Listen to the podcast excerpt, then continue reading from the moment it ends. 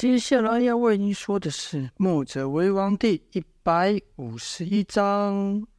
前面呢说到，燕萧让这寨中的残兵等汉子，我们该说众人聚集起来，对这些兵卒说出了他们是敌人用来拖住墨家的一个棋子，这样一个残酷的事实后，没想到这些人没有一个退缩，甚至。想要了结自己，让敌人的奸计无法得逞。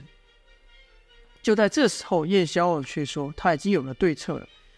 众人才安静下来，一个个看着燕萧。就听燕萧说道：“敌人的阵法虽然厉害，但要破他也不是没有可能。”此话一出，众人眼睛都一亮，纷纷说道：“看吧，看吧，区区小计，先生肯定有办法破解。”燕萧则继续说道：“但我需要求你们帮我做一件事。”有一人喊道：“先生有什么吩咐，尽管说吧。要上刀刀山还是下油海，我们都不怕。”“是啊，我们连命都不要，还怕什么？”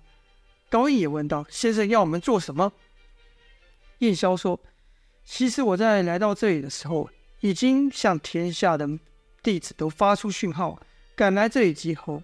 我这一步棋没有人知道，算算日子，他们也应该要到。”高印就问。先生所说的是有几人呢？燕萧则说：“是我墨家的三千子弟兵。”此话一出，众兵卒都乐了，因为眼前不过就六个墨家人，就如此厉害。如果有三千的墨家子弟兵，别说是破一个阵了，就是攻下一个国来也不是问题。于是，一人就说：“那我们就在这等他，到时候来个前后夹攻，夹死这些敌人。”燕萧却说。不需如此，此阵有一个弱点。高印就问：“有什么弱点？”叶萧拿了一个树枝，在地上作画，画的就是他眼前、他们面前的这阵形图。而后一边画一边说道：“此阵看似坚固无比，但如果能从外面，就是这里，牵制他们，这阵型就难以变动。我们呢，就可从直接从里面破阵。”高印则问。那先生想我们怎么做呢？燕萧说：“可我那三千子弟兵不知道此阵的弱点，还有我们要进攻的时间，所以我需要你们帮我一个忙。我要你们领着他们进攻。”众人一听，简直不敢相信啊，纷纷说道：“我们领着墨家人进攻，我们有这能耐吗？”燕萧说：“我相信你们做得到，我们的性命就交在你们手上了。诸位可愿意帮我燕萧这个忙呢？”众人这时喊：“我们愿意，我们愿意。”唯有高印默不作声呐、低头看着叶萧刚刚在地上做的画。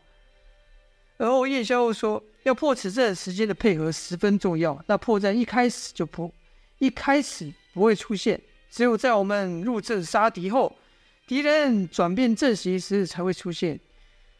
所以要拜托各位，在我们攻入此阵时，要立刻出发，随后带着我们的弟子。”回头破此阵，前后里外合击，前后夹攻。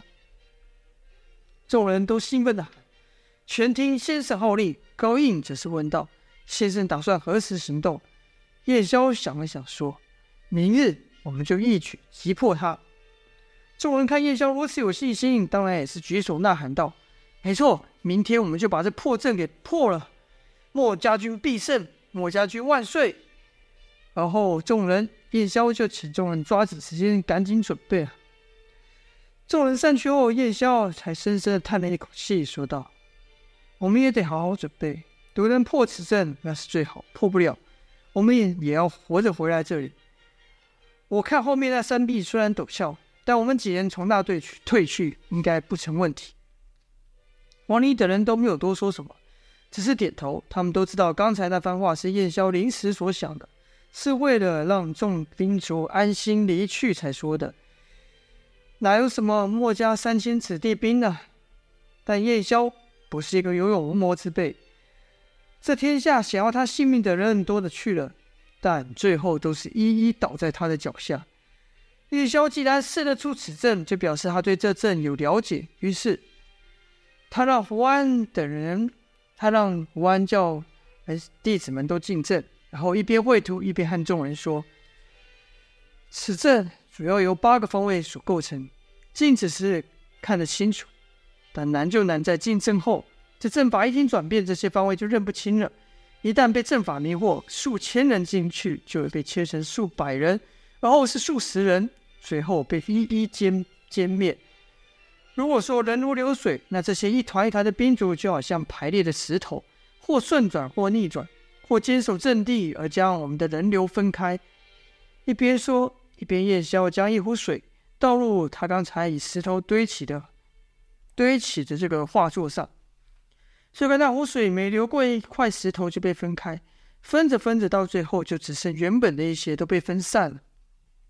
然后夜宵又移动几个石头，把水给夹起来，剩下的水就完全消失了。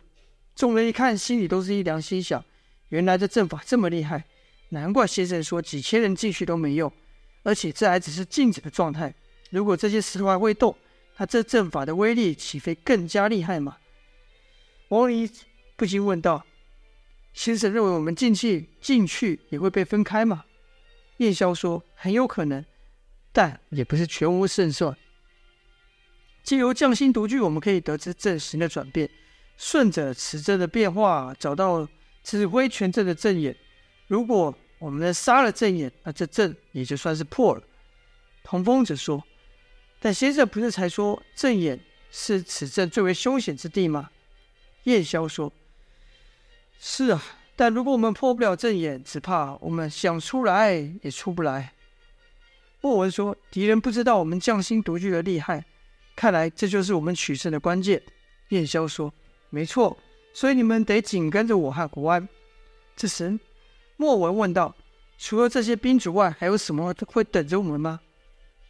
夜宵说：“一般情况下，阵法将敌人分开后。”必有大将领兵杀出，给敌人迎头痛击。听到此，秦瑶乐道：“那好啊，他敢出来，我就能斩了他。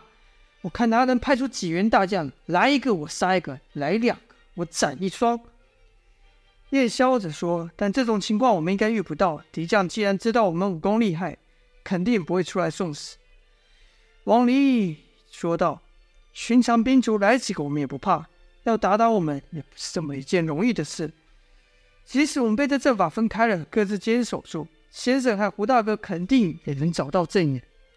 阮树则说：“隋军中怎么会有这样的人物？而且这隋国跟银国两两国明明显是互相串通好的。我不明白的是，这两国一向交恶，是谁或是什么原因让他们合演这样一出戏，诱我们来上当呢？”叶宵摇摇头说道：“这我也还没想清楚。”秦瑶说：“哼，想什么？明天把那个郑眼给揪出来，逼他们说出是谁指使的，不就完了吗？”可是叶宵却对秦瑶说：“可惜你要失望了。”秦瑶不解问道：“为什么？”夜宵说：“因为明天你不和我们入阵。”秦瑶就更奇怪说道：“先生刚不是要破阵吗？为什么我不入阵？”我不入阵，我要怎么破他呢？夜宵说：“因为你另有重任，你要护送这些兵卒平安的离开。”秦瑶立刻反对说道：“又是护送，我才刚护送完一批，怎么又叫我去？先生不是说了吗？对方的目标是我们，不会为难这些兵卒吗？让他们自己跑走便是燕萧说：“这只是我的猜想，万一敌人还真就派去追杀他们，怎么办呢？你想？”这些残兵们能抵挡得住敌人的追杀吗？到时候一个个被活抓起来，作为人质来威胁我们，我们的处境岂非比现在更加艰难？跟着燕萧拍了拍秦瑶的肩膀，说道：“破阵事小，护民事大。如此重重责大任，我交给别人，我也不放心。我也只能拜托你了。”听首领都如此说话了，秦瑶即便心中一百万个不愿意，那也不行啊。只能听命行事。隔日呢，夜宵再三交代秦瑶，须得带他们入阵，阵型启动后才能行动，带着这些残兵离开。秦瑶答应后，夜宵与胡安领着王离、阮硕、谭童风、莫文，缓缓地走到阵前，往左右看了看，随军呢，为了不让夜宵的人跑走，在寨的两侧也布下了不少人马。燕霄心想：看来我不进你这阵，你是不会放我们任何一个人走的。好，那我就来会会你吧。就听燕霄大声说道：“各位，使出全力吧！敌人既然把我们逼到这一步，我们也就不需要再留守了。”说罢，一把穿一甩穿云枪，就听咔咔咔的声响。叶萧的手中出现一把乌金的黑枪，而胡安呢，也把鸳鸯刀分于左右两手。王离是一手拿大刀，一手拿起龟甲盾。阮树、莫文紧握手中的剑，童风则是一手拿枪，一手拿盾。在他们身后的是秦瑶和一众兵卒。这些兵卒虽然不会武功，但他们也能感受到燕萧此时散发出来的杀气。他们知道面前这一关绝不好过。有人就对燕萧喊道：“先生，请千万要坚持坚持住啊！我们必会带三千子弟兵前来救援的。”也有人说：“我哪都不去，先生，带上我吧！我只想和你们一起奋战，就算死了我也甘愿。”此话一出，好些人也说：“是啊，先生。”我们不怕死，让我们追随你们吧。”燕萧说道，“这可不行，你们忘了吗？你们有重大的任务啊！只要你们领着我的子弟弟子前来，就是帮我的大忙了。”可即便燕萧这样说，还是有许多人自告奋勇要和燕萧一起赴死。直到高印大声喊道：“你们都别吵了，听先生的吩咐就是。若我们随先生进去，只会变成他们的负担。难道你们还想继续拖累他们吗？”众人一听，才安静了下来，心想：高印说的不错，我们进去是一点忙也帮不上，只怕眨眼的功夫，我们这小命就没了。到最后，我们又成为拖累墨家人的一个棋子。如此呢，兵主就想快点赶到燕萧所说的集合地，集合地，领着那所谓的三千子弟兵杀回来，便都没有再废话。燕萧点了点头后，对秦瑶说道。万事拜托了。秦瑶则对燕萧说：“首领，各位保重。”秦瑶说这话是强忍的悲伤，因为他知道根本就没有什么三千子弟兵。护送完这些人后，能不能再看到燕萧等人一眼都不一定了。即便如此，秦瑶也已经打定决心，到时候就算燕萧等人都死了，他也要与敌人拼个你死我活。看到秦瑶的眼神，燕萧明白他的心意，对他微微摇了摇头，示意他千万不要如此意气用事。但秦瑶却没有任何回避。燕萧从秦瑶的眼神中看出来，秦瑶是不可能会抛下他们独活的。燕萧知道事到如今，想劝也劝不了，只好一转马头，而后吟唱道：“遍地烽火忙，天地离人望。”无畏孤主仗，只怕苍生伤啊！燕萧这声唱的哀凄，唱的诀别，唱出了燕萧对世人的怜悯，唱出了他无畏的救世之情。燕萧唱了一次又唱一次，唱完一遍又唱一遍。尽管他的歌声依旧是这样五音不全，但他所想表达的每一个字、每一句话都传到每个人的心中。王离也跟着唱了起来，童风也跟着唱了起来。莫文、阮树、秦瑶也跟着唱了起来，到最后，高印与一众兵卒也跟着唱了起来。然后燕萧一举手中枪，大喊道：“我们入阵去！”说罢，一勒缰绳便冲入敌阵之中。几乎同一时间，胡安也动了起来，然后王离等人也冲了进去。直到最后一个通风入阵，敌人立刻将阵头关闭，就看敌军跑动了起来，整个阵型都动了起来。原本围围在在的两侧的敌军也纷纷撤回本阵中。秦瑶本应该等两侧敌军退去后才带着残兵走，可此时他满腔的愤慨是再也按捺不住，就听秦瑶大声喊道：“你们都跟着我冲！”说完，秦瑶自己朝着那这那意要退，就是说一侧要退的兵卒冲去。前面没有说到。秦瑶所使的武武器啊，是一把大斧头。这斧头是尾端厚，刃口尖呐，挥起来像刀一样。就看秦瑶卯足了全力向敌军杀去。秦瑶是心想：多打倒一个，先生他们就少一个敌人。你们一定要我们死，好，就算死，我们也要死在一块。这眨眼间呐，数百人都被秦瑶给杀死了。秦瑶此刻散发出的杀气，好像地狱来的冤鬼一样。看秦瑶如此威猛啊，他身后的残兵一时都愣住了，居然动不了。但是被秦瑶的杀气给镇住了。除了高印，还他身后的三百精兵。